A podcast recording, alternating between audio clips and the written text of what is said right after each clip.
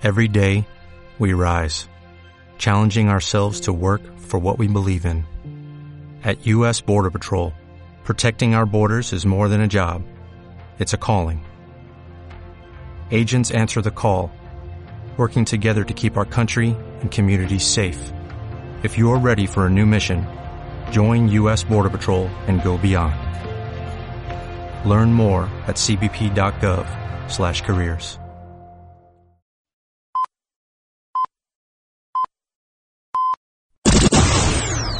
Bienvenido a una nueva edición de Emporio Salgado. Hola, ¿le gusta revolcarse por la paja? Es muy divertido. ¡Oh! ¡Revolcarse! ¡Revolcarse por la paja! Con el patrocinio de actricesdelporno.com y videochaterótico.com. ¡Oh, oh! ¡Alerta por subnormal! ¡Alerta por subnormal! Bien, ya está. Adelante, sintonía. Hay muy pocas cosas en la vida que me importan de verdad. Mi cuerpo, mi familia, mis chicas y mi porno. Now?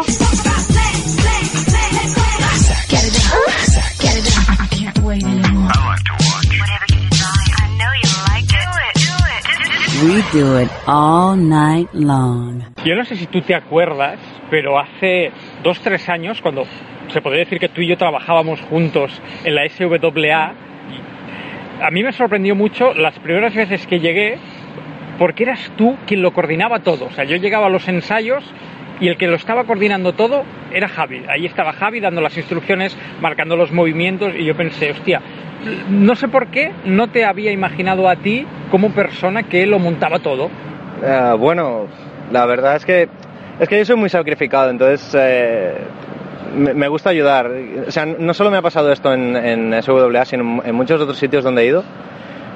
He tenido esto de siempre que veo algo de desorganización y tal, me, me gusta meterme yo para que sal- no sé, al final creo que todos los que estamos en la lucha libre lo que queremos es que los espectáculos pues salgan lo mejor posible y, y, eh, lo típico, organizar. A mí me, me- me da mucho coraje ver, no sé, que a lo mejor no hay asientos o, o no estén montados los asientos o, oye, que sé, o la persona en taquilla esté distraída por lo que sea. Entonces, me, me gusta me- mm, que todo esté bien, que quien venga a un espectáculo se lo pase bien y tenga el sea tratada de la mejor manera posible.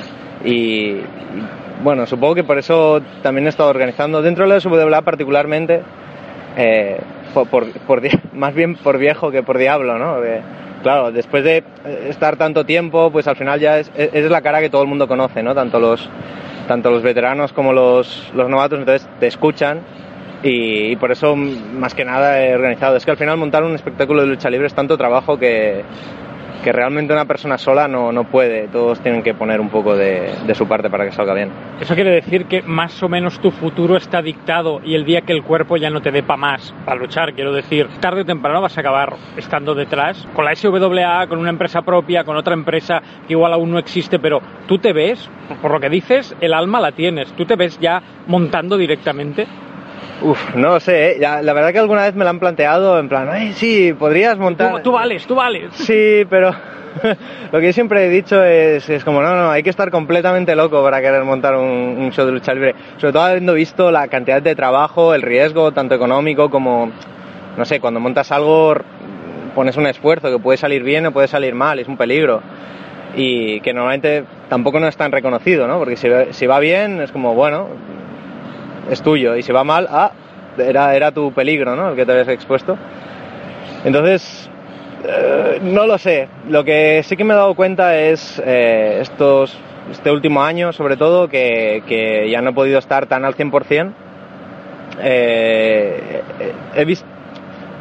He estado ayudando en, en arbitrando, eh, montando cosas en, en otro nivel, sí, detrás del, del- detrás del telón, digamos.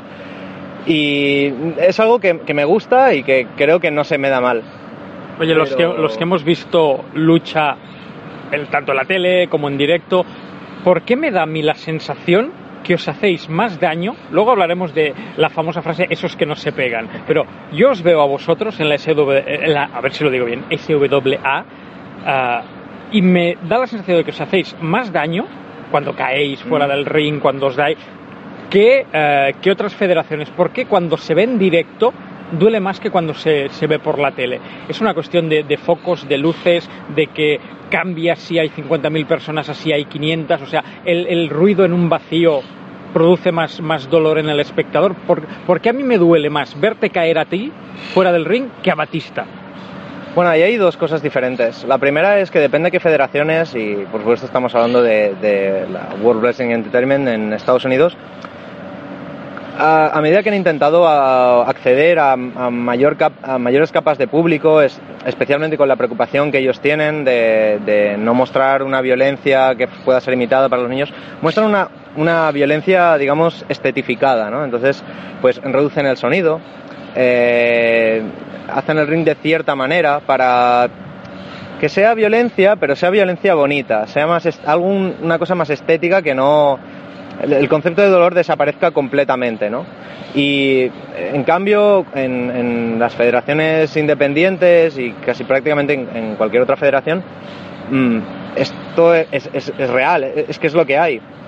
Realmente eh, somos gente entrenada con una preparación que hace que no nos hagamos daño, pero es que es un tipo de espectáculo que es para verlo en directo. Yo, mi gran descubrimiento cuando, cuando yo empecé era también tenía esta imagen de, bueno, esto es suave, esto es, es pantomima, y, cuando lo ves en directo es, es un espectáculo donde todo, todo confluye, el sonido, eh, las expresiones, realmente tienes la sensación de, que eso es, mucho más real que cuando lo ves en televisión, por ejemplo. Yo la primera vez que te vi luchar en directo fue, además, pocos meses antes de, de, trabajar juntos y luchaste contra el genérico, que es un tío que ahora ha fichado por, por WWE con otro nombre, pero bueno, es un tío que yo creo que en cuestión de meses va a ser multimillonario y muy, y muy famoso. y la imagen que tengo, aparte del genérico, es a ti sangrando. A ti en un momento te, te, dieron en la boca o algo y sangraste. Ah, sí, sí, recuerdo. Es que realmente fue un combate bastante, bastante duro. Realmente genérico es un, es un es, bueno, un luchador excepcional y grandísimo profesional, pero re recuerdo que, que, fue un combate muy, muy duro, también porque era, estábamos jugando con sus reglas, ¿no? Estábamos jugando en, a un estilo de, de bueno, un, al nivel americano, que es, eh, bueno, otra, otra liga, ¿no? Eh, y, pero sí, estas cosas pasan, también como pasa en, cualquier otro deporte, que puedes tener un pequeño golpe, una rascadura. No, no realmente no es algo que, que, salgamos tan dañados, pero porque lo sabemos hacer bien. Realmente, si sabes hacer todas las defensas, etcétera, eh, sales bien. Pero sí que es, sí que es cierto que, que fue un combate, creo que de los más duros que he tenido. Eh, también eh, uno de los más importantes, porque creo que ha sido el, el rival de más talla al que, al que me he enfrentado. Hombre, yo te he visto luchar hasta con un bocata de nocilla, con lo cual ahí hay, hay una especie de, de, diferencia de categoría. Sí, sí. Bueno, la verdad que al, al respecto esto es, es, muy curioso porque um, yo siempre he seguido este estilo de, de, jugar un poco con qué es real y qué es falso, ¿no? Eh, para mí la, la, gran gracia de la lucha libre como desde el punto de vista estético como, como arte es, es el hecho de que se asume que hay, como un juego entre la realidad y la falsedad.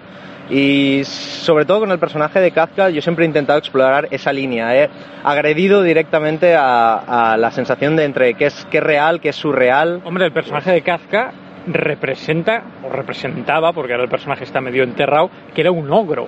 Con lo cual ya estamos jugando con, con la mitología. Sí, es, es, puramente es un personaje que ya solo los colores, eh, la, manera como se mueve, etcétera, siempre quiero colocar en un, eh, al espectador en un punto de fantasía, ¿no? Es poco a poco le voy, en mis combates poco a poco voy llevando desde el principio del combate, que es un, combate, es serio, es como cualquier otro luchador, voy llevando a un terreno de irrealidad, ¿no? En el que al final llegan puntos donde puede pasar cualquier cosa.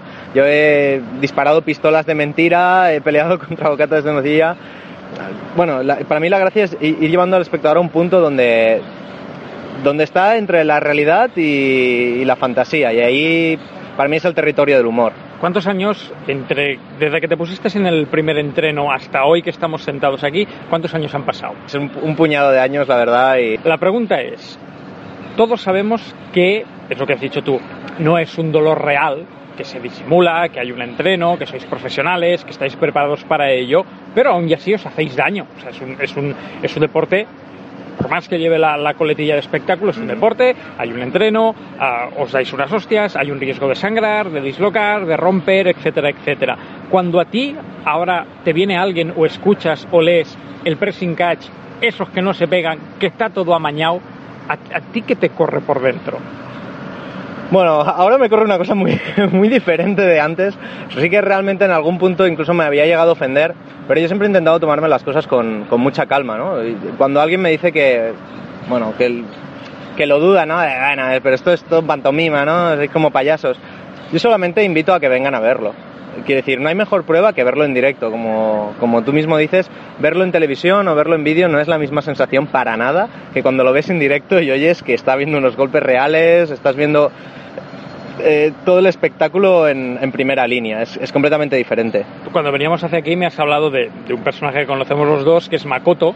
Yo la primera vez que vi a Makoto, que fue en Santa Coloma de Gramanet, en una, en una velada infame, le empezaron a dar golpes en el pecho, golpes en el pecho, y ese hombre terminó con el pecho rojo, pero ya rojo de, de, de sangrante, de, de una hostia más, y, y le petan los poros de la piel. Entonces, claro, te quedas mirando a ese hombre y dices, hostia, Vale, ese hombre a lo mejor sabía que hoy le tocaba perder por, por una escritura de un guion, pero las hostias es que no se las quita nadie. O sea, este hombre hoy va a dormir dolorido. Sí, eso es verdad. eh, es un poco mm, un tipo de espectáculo que, en el que el dolor existe, pero es la manera como, eh, o sea, si realmente los rivales de este de Makoto quisieran hacerle daño, no harían ese, ese tipo de gestos.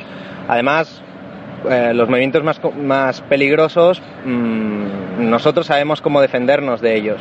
Así que mm, No, no, que sí, que, que- que estáis preparados, que, que, que, que no que si hay un daño es porque a alguien se le ha escapado la mano un poquito, o sea, que no, que no hay un daño intencionado. Sí, también es cierto que, como dices, hay, hay determinadas cosas. Cuando alguien te da un cachetazo con toda su fuerza en el pecho, estás recibiendo un cachetazo con toda su fuerza en, en el pecho.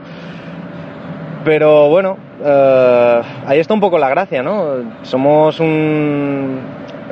No, no- somos bailarines, no somos deportistas, tenemos una gran resistencia al dolor. Realmente yo me he dado cuenta que en, que en, en mi, en mi vida diaria, lo típico, eh, haciendo una mudanza, por ejemplo, ese tipo de cosas, eh, mi umbral de dolor es mucho mayor porque es algo que he ido entrenando con el tiempo que, que el, de, que el de amigos míos. Realmente, bueno, puedo recordar la última vez que me mudé, eh, casi se nos cae encima un armario y, nos golpearon a mí y a un amigo mío y yo me quedé bien mi amigo, pues joder, se acordó de toda la familia, ¿no? Del que nos hacía la mudanza. O sea, para, para, para entrenar, o sea, es, es una buena excusa para decirle, apúntate y entrena. Exacto, exacto. No, a ver, mm, es, es, es un deporte que, que es muy duro y exige mucho, mucho sacrificio. Eh, no solo de esfuerzo a la hora, vas a, vas a sudar muchísimo, vas a hacer, vas a cansarte, vas, eh, bueno, va a exigirte como cualquier otro deporte de, de alto rendimiento, pero además te va a exigir que tengas la capacidad de soportar el dolor y, y sonriendo y mientras estás pensando que tienes que poner cara de alegría porque tu personaje no siente el dolor. Realmente es muy complicado. Aparte luego está el nivel de interpretación de, de- porque obviamente tú sabes que sales a perder. Esto es algo que a mí siempre, incluso habiendo trabajado con vosotros, habiendo ido al extranjero a ver veladas, a mí me sigue admirando y me sigue sorprendiendo. Supongo que es el, el motivo por el que yo no me he acabado de meter de lleno porque creo que no lo llevaría bien. Pactáis el combate, tú ganas, tú pierdes, se harán estos movimientos los otros, vale, perfecto. Hostia, en el momento en el que dicen, "Eh, sí, con todos ustedes, tanto peso, tanta altura, cazcanueces, tú has de salir, chocar manos, subir al ring, hacer todo el proceso sabiendo que luego pierdes. Eso de ser muy jodido, por más que lleves una máscara, yo por eso a veces, pues eso, ves, no sé, el combate Hulk Hogan contra el último guerrero, por poner uno que yo creo que ha visto todo el mundo. Ese señor sabía que salía a perder. Y sin embargo tiene que salir poniendo esa cara de, "Eh, hostia, vengo a partirlo, te voy a machacar, te voy a ganar. Pero dentro dice, hostia, que pierdo. Ha de ser muy jodido. Realmente es algo duro y creo que una de las cosas que, que hace que, que muchos luchadores se, se frustren o, o haya problemas es precisamente esto. Pero desde mi punto de vista, yo siempre me he preguntado, al final, ¿qué es ganar? ¿Qué es, es un poco que hincharte el ego? Mm, No, mira cómo he ganado.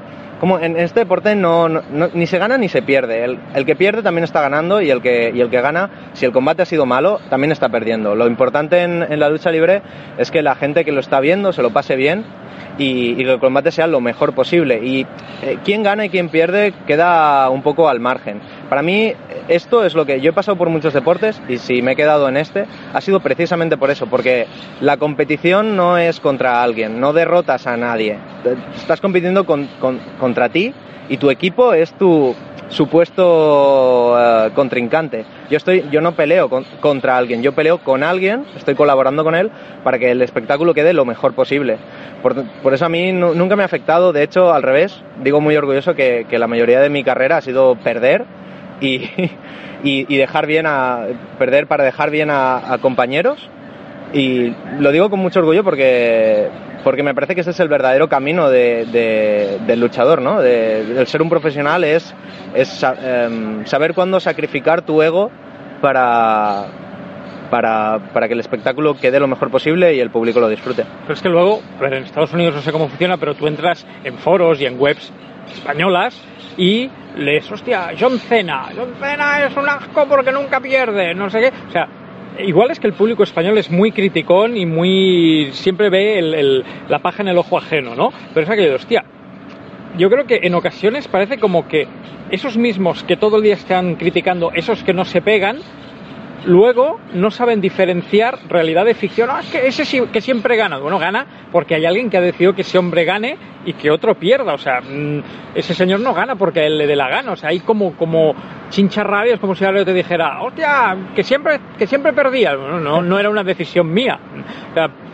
Creo que a veces el público es como muy bipolar. Sí, sí que es cierto, pero ahí- bueno, ahí está el juego, ¿no? Eh, a mí me hace mucha gracia cuando la gente está en, la dinámica de, tú tienes que ser bueno, ¿no? Porque siempre ganas tus combates, o ah, pero Kafka siempre pierde. Mm, Me hace mucha gracia porque me lo tomo como un halago en el fondo, aunque me digan, es que tú siempre pierdes, porque significa que, que he hecho tan bien mi trabajo que realmente se lo han creído, ¿no? Es como, no sé, si alguien fuera Mark Hamill y le dijese, wow, tú cómo controlas la fuerza, ¿eh? Luke Skywalker, pues creo que eh, es un halago en el fondo. Quiere decir que, que ha caído con, con todo el equipo dentro del, no, no diría del engaño, pero sí del juego de Make Believe que, que nosotros generamos. O sea, que cuando tú entras en una web y lees 800 comentarios negativos contra John Cena o esos que dicen, Hogan es un abuelo, tendría que estar jubilado, tú lo que entiendes como profesional es toda esta peña, todos estos 800 tíos han caído en el juego que nosotros queremos. O sea, John Cena en su casa se está riendo. Sí, yo eh, me- sí, sí, yo lo, lo entiendo ex- exactamente así. Cuando, cuando veo a la gente en, en- en la dinámica de, de, de haber caído en el juego, no sé, no, no podría haber mayor halago. Luego también es cierto que desde el punto de vista ya mm, más personal, por ejemplo, si alguien me cri- critica mi nivel de técnica porque he perdido, no me lo tomo en serio, o sea, sé distinguir, no me lo tomo en serio. Me tomo en serio, por ejemplo, mm, las críticas o los halagos de gente que sé que entiende eh, de qué va esto, ¿no? Y me dice, oh, este movimiento estuvo muy bien, este movimiento no salió bien, este tipo de cosas sí que... Mira, te, pongo, te pongo un ejemplo además súper reciente. Ayer la SWA anunció un campus que se va a dar no sé la semana que viene o la otra en Barcelona, supongo que para captar nuevos alumnos, para que la gente se, se anime.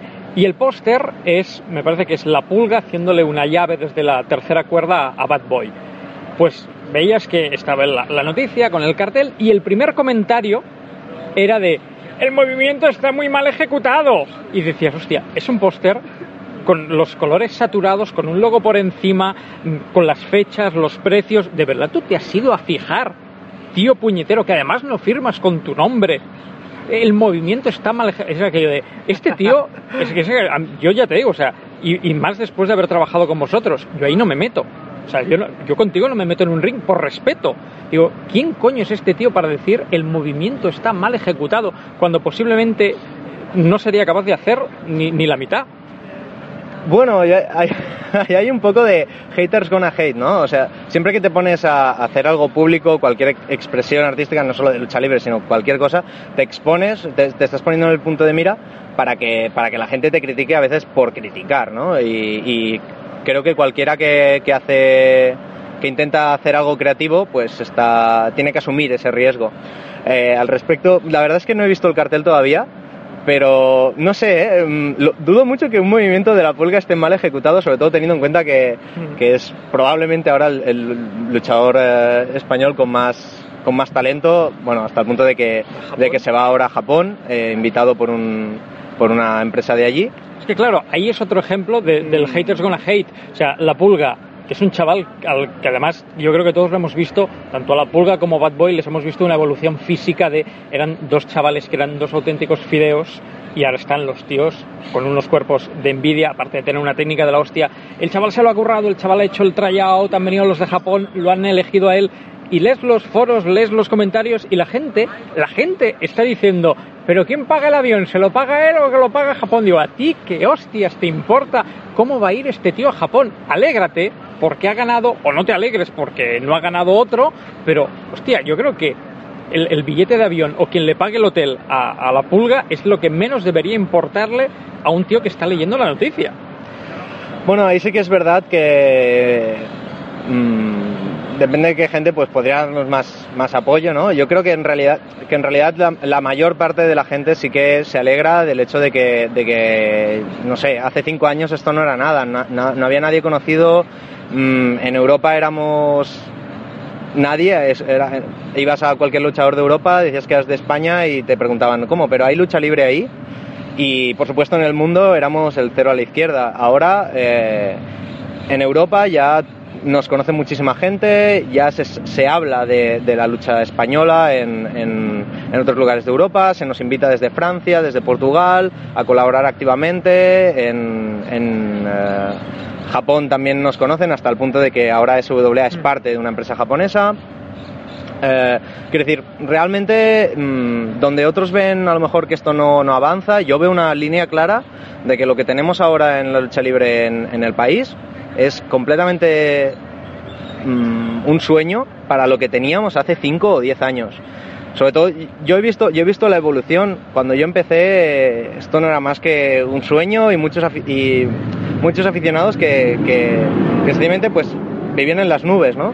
Y ahora realmente veo que, que esto ya tiene unos cimientos y que, y que si ahora alguien tiene el sueño de ser un gran luchador en España, lo tiene difícil, pero lo puede conseguir. Cuando yo empecé, creo que ni siquiera era posible.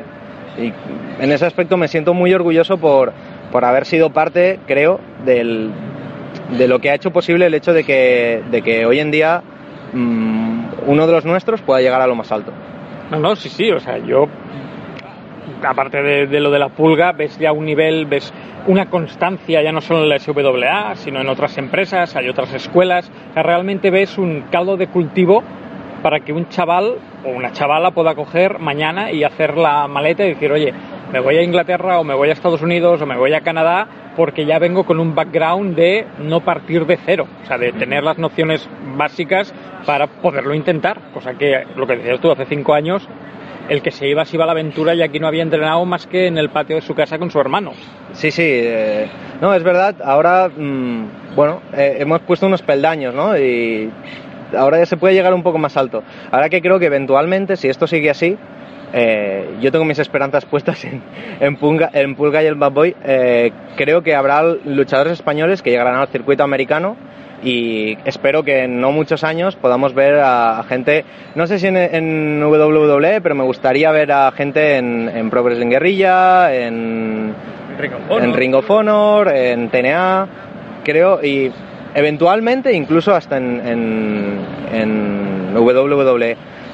Lo cual es algo que, ya te digo, mm, hace cinco años era insoñable, era, no, no se podía, era como si dijeses, eh, bueno, yo un chaval de Hospitalet, pues me voy a ir a la NASA y voy a, a visitar el espacio. Es como nadie lo, nadie lo ha hecho. Mm, y ahora pues estamos más cerca de este camino. Y siendo un poco egoístas y metiendo el dedo en la llaga, si esto llega a pasar, no va a haber ni una mínima parte de ti, de Javi, que diga, mierda, si el proceso hubiera sido la inversa o hubiéramos empezado 10 años antes, a lo mejor ese tío hubiera sido yo. O sea, vale que tú no estás retirado, que vas a seguir luchando, etcétera, etcétera, pero no hay algo dentro de ti que dices, "Mm, si en vez de 26 ahora siquiera teniendo 20, a lo mejor el que hubiera podido entrar en TNA sería yo. Bueno, eso siempre está, ¿no? El, el, el haber pensado, ostras, es que si, si esto hubiera empezado eh, mucho antes, eh, mi potencial que ha llegado solo hasta cierto punto, ¿cómo podría, ¿hasta dónde podría haber llegado? Pero mm, no sé, yo no, soy muy malsano en este aspecto. Quiero decir, soy muy consciente de la, situa- de la situación que teníamos en, en la lucha libre cuando yo empecé, que era básicamente no se había hecho absolutamente nada en 20 años, estaba muerto y, y, y en ese aspecto, mm, no sé, no necesito demostrarme nada a mí mismo. No soy esa clase de persona. Entonces, más bien estoy alegre por el, por el hecho de que, de que entre todos hayamos podido mm, hacer florecer esto y ahora pues la, la pelea es hacerlo seguir creciendo y que no vaya hacia atrás sino hacia adelante. Dos preguntas personales, una, una sobre friki y la otra sobre violencia. ¿Cuál, cuál quieres primero, la friki o la violenta? Uf, ah, venga va la, la friki, así luego la, la difícil para luego. Yo te tengo en Instagram, te voy siguiendo ah, y no se puede negar, tú eres un tío friki. Por gustos, por aficiones culturales, friki en el, en el buen sentido de la palabra. Yo también lo soy, te gustan un tipo de películas, de videojuegos, etcétera, etcétera, que digamos que le gustan a, a, pues eso, a lo que mayormente se conoce como un friki. La pregunta es, ¿crees que ese background friki, esas aficiones frikis de videojuegos, de cómics, de, de cine, es un poco lo que te ha llevado hacia, hacia la lucha libre? O sea, me explico, una persona menos friki le hubiera dado por el waterpolo.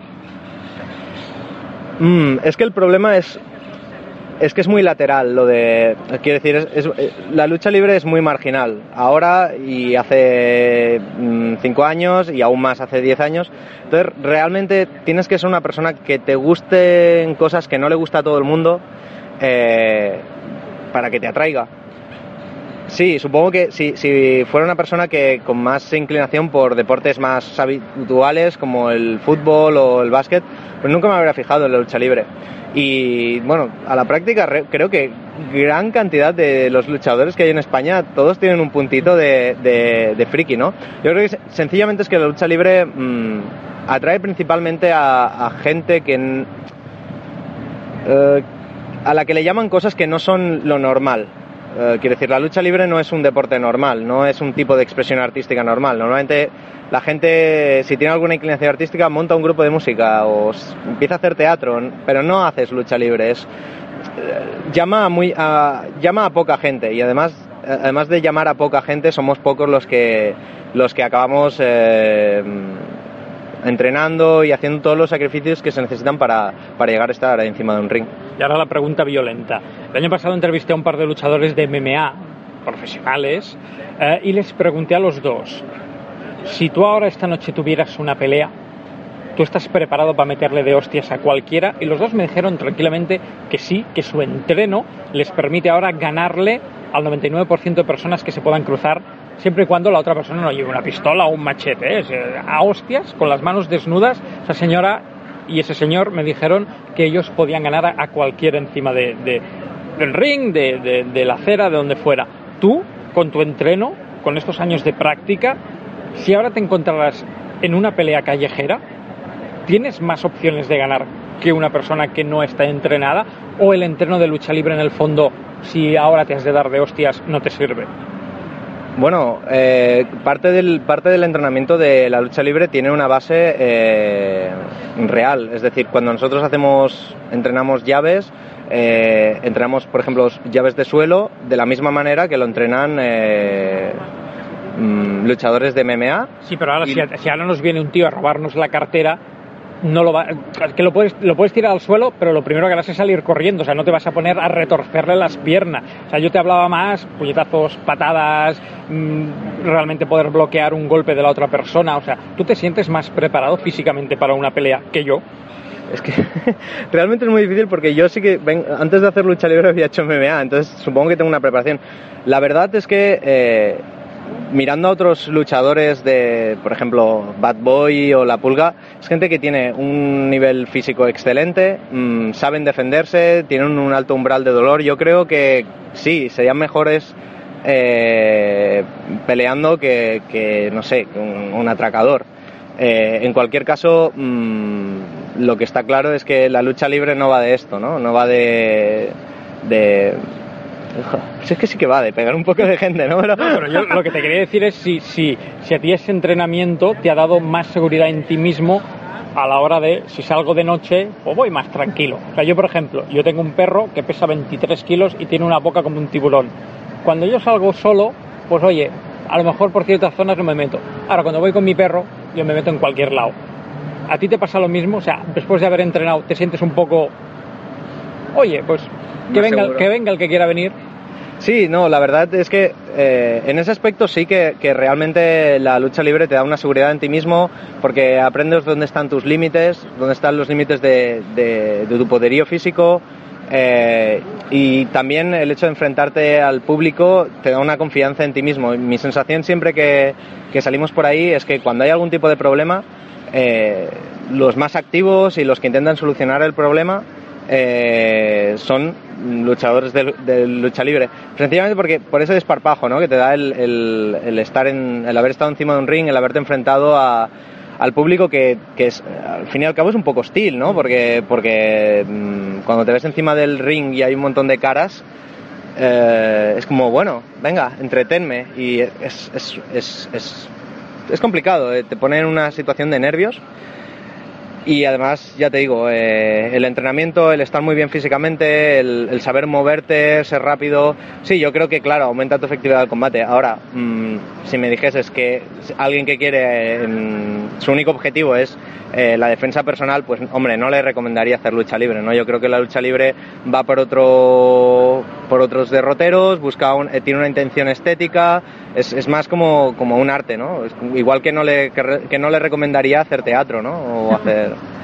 Oye, ya para ir terminando, uh, hablábamos antes de está preparado, tú sales, sabes que has de perder, lo has de llevar bien, lo has de llevar mal, hay gente que se ha ido porque no lo llevaba bien. Tú el otro día perdiste tu máscara después de muchísimos años, pese a que ya habías luchado con otro personaje sin máscara. La pregunta es, pese a que tú en ese momento sabías que salías a perder la máscara, estaba decidido, estaba consensuado contigo, con quien decida, etcétera, etcétera. En el minuto en el que tú sabías, ahora me tumban y me hacen cuenta de tres, ¿qué leches te pasó por la cabeza? ¿Hubo tristeza, ganas de llorar o, al contrario, ya hubo un, un, desahogo de venga, acabemos ya con esto? La verdad es que hubo una sensación de alivio, ¿no? Siempre, a mí siempre que me hacen una cuenta de tres o que yo hago una cuenta de tres, hay una sensación de alivio de, bueno, lo hemos hecho bien, ahora ya nos podemos ir a casa. Y, y al respecto de lo de la máscara, yo realmente tengo que reconocer que, que hasta me sorprendí a mí mismo por lo mucho que me, que me importó. Eh, bueno, siempre pensaba que me lo tomaría de una manera mucho más fría, pero realmente yo me emocioné el hecho de, de decir adiós, ¿no? Un personaje que, que, ha estado conmigo, pues, siete años. Eh, pero más bien estaba, sentí una, gran, una alegría, porque eh, teníamos, teníamos mucho público, entre el público además también había gente que, que yo aprecio especialmente, y para mí yo me lo tomo como una especie de regalo, ¿no? Como este personaje nació aquí, eh, ha estado aquí, eh, hay, hay, quien le ha visto pelear desde el primer día hasta el último y quería que acabara aquí, ¿no? ¿Qué mejor regalo para tanto para SWA como para mm, nuestros amigos, para todos los que vienen a nuestros espectáculos? Que, que, que, se les regale un momento único, ¿no? Para mí yo les he entregado pues un momento único en mi vida que es decir adiós a, a lo que he estado haciendo siete años, ¿no? ¿Y la máscara dónde está? La máscara la tengo yo, de recuerdo, eh, no me la volveré a poner. Pero la vas a enmarcar pero... o algo. Seguramente, seguramente sí, seguramente para, la quiero eh, tener de recuerdo. Una de las cosas que había pensado era de, como destruirla y dar, eh, y dar uno de los trozos a, personas especiales para mí. Pero creo que no. creo que me, me, la voy a quedar como un recuerdo porque si la destruyese creo que también estaría renunciando a una parte de mí, que aunque no sea la que me mueve ahora, eh, es, una, es una parte de lo que me forma ¿no? y de lo que yo he sido. Y por eso quiero, quiero conservar esa máscara y de vez en cuando pues poder verla enmarcada en la pared, aunque sea, y, y recordar ¿no? todos estos tiempos eh, en los que he estado peleando aquí en la SWA. Eh, no sé, es que es- hay tantas historias y tantos, son tantos recuerdos que, que vale la pena, ¿no? Eh, mantenerlos vivos por, por lejos que, que nos vayamos los luchadores. Pues antes de que nos pongamos a llorar los dos machotes, suerte en los proyectos futuros, en los presentes y que, que nos veamos, que este no sea la, la última vez que nos veamos, aunque sea dentro de, de dos años, y que oye, que te vaya todo muy bien y yo espero volverte a ver algún día en un ring con máscara o sin máscara. Sí, la verdad es que es un poco triste decirlo porque todavía no me he ido, pero estoy esperando eh, volver y estoy seguro que no es la última vez que, que se me ve encima de un ring de la SWA. Pues suerte Javi y ya, adelante. Gracias. Acabas de escuchar Emporio Salgado, un producto exclusivo de actricesdelporno.com.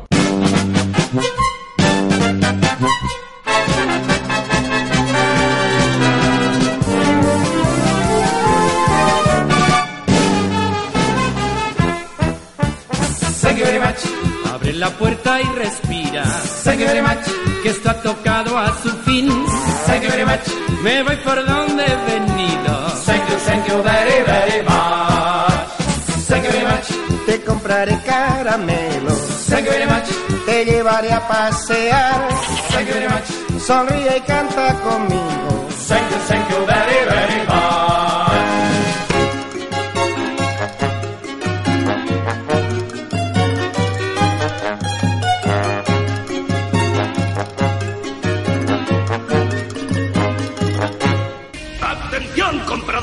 Chocho, aprovechaos de nuestra oferta de chocho a un centavo. Si compras un chocho a precio normal, recibirás otro magnífico chocho de igual o menor valor por solo un centavo. Tienda más por solo un centavo. Si encuentras otro chocho más barato en otra parte, ¡oh, ya que no!